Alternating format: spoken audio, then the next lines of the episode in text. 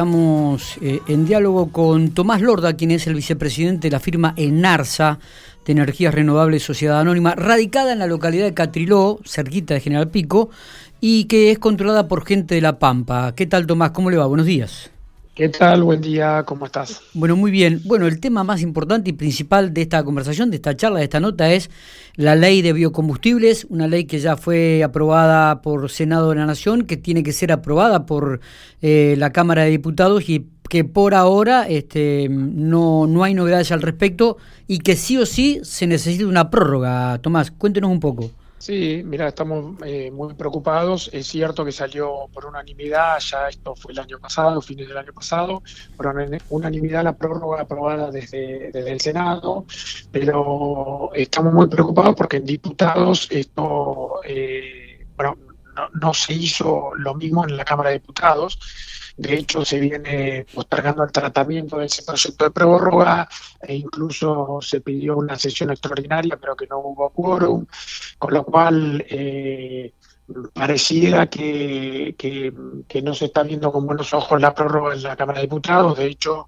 eh, surgió en estos últimos días que habría un proyecto alternativo que trataría de, de hacer una ley nueva de biocombustibles en el poco tiempo que queda eh, que sería impulsado por, por el oficialismo. Claro, ¿y esto qué implicaría para las empresas de productoras de biodiesel? Mira, eh, la preocupación viene porque este proyecto alternativo que estamos viendo es un proyecto que si bien se dice que es un proyecto ProPyme, eh, nosotros no lo vemos de esa manera. Es un proyecto que está bajando el corte del 10% actual al 5%. Ese punto diría que es de, absoluta gravedad porque eso provocaría eh, una de las dos alternativas o que, o que las plantas pasemos a trabajar a media capacidad, con lo que implica para una pyme trabajar al 50%, o que directamente a esas pymes que, que cierran, digamos. El cupo del 5% básicamente es la mitad de lo que hay actualmente y, bueno, traería esas consecuencias, digamos. Está bien. ¿Qué cantidad de empleados tiene la planta aquí, gente de La Pampa, en Cateló? En La Pampa hay dos plantas, entre las dos eh, se genera un empleo entre directo y indirecto de aproximadamente 200 personas. Ah, bien. Eh, entre 40 y 50 directos por cada una de las plantas y otro tanto de empleo directo como mínimo. Está bien. Eh, bueno, ¿cuál es la posición de ustedes? ¿Y, han podido hablar con algún diputado, algún legislador nacional pampeano con respecto a este tema?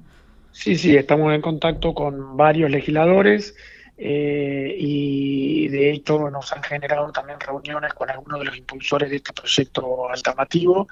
Estamos tratando de, a ver, nosotros eh, estamos a favor de la prórroga, lógicamente, y estamos también tratando de, introducir modificaciones a este proyecto, eh, hablando con los legisladores para que entiendan cuál es eh, el, impacto real que produciría una, baja del corte de este, de este volumen. Está bien. Eh, Tomás, eh, ¿cuántas plantas hay de biodiesel o biocombustible a nivel país? ¿Hay algún dato, algún número? De biocombustibles hay 56 plantas entre biodiesel y etanol. Por eso la preocupación del sector. Realmente se han realizado en los últimos. Esto demostró ser una ley exitosa, digamos. Esto es un mercado regulado como cualquier parte del mundo eh, y, que acá, además de darle el tono ambiental, eh, que ya de, por sí solo ya tiene entidad suficiente, tiene, tiene un, un, rol importante en cuanto a diversificar la materia energética y la Argentina tiene la particularidad de que a esta ley se le dio el tono de, ley de desarrollo territorial, digamos. O sea, se estableció no solo que haya un corte mínimo y obligatorio con biocombustible, sino además que se abastezca con plantas pequeñas diseminadas por el todo el territorio de la Argentina. Y esto, la, ley actual demostró ser exitosa porque se han invertido a lo largo de estos 10 años más de 2.000 millones de dólares en toda la Argentina eh, y se han establecido 56 plantas de biocombustibles diseminadas por todo el territorio, Córdoba, Santa Fe, La Pampa, San Luis, Entre Ríos, Tucumán. Eh, la verdad que, demostró ser exitosa sería realmente una, una picardía que todo esto se deje caer de esta qué, manera. ¿Qué lectura hace, conocedor de estos temas usted también, Tomás? ¿no? ¿Hay algo político, trasfondo? ¿Qué, ¿Qué lectura hace esto? Mira, es difícil entenderlo. Claramente acá hay un sector petrolero que, que, no mira con buenos ojos a los biocombustibles, pero yo creo que acá el, Estado tiene que estar por, por, encima de esos intereses particulares, si bien sabemos que IPF eh, es una, una sociedad mixta y el Estado tiene una injerencia importante, digamos. Entonces, eh, pero todo esto debería estar por, por, encima de los intereses petroleros, que lógicamente no ven con tanto grado el sector de biocombustibles porque les quita básicamente una porción del mercado, digamos. Claro. Eh, ¿Qué respuesta le han dado los legisladores pampeanos? No, hemos tenido muy, muy buena respuesta, estamos en contacto con varios de ellos, en particular con, con Ariel Rauschenberger, que, bueno, no, no, ya te digo, nos está generando, nos está generando reuniones con otros diputados nacionales que están impulsando este proyecto alternativo. Está bien. Bueno, esperemos que haya novedades lo más rápido posible, ¿no? Esto no se puede extender mucho más. Exactamente, sí, estamos ante la expectativa y bueno, tratando de de realizar las modificaciones o de impulsar la prórroga para que el sector pueda seguir subsistiendo. ¿Y cómo está trabajando el sector en estos momentos aquí en la provincia? Mira, hoy estamos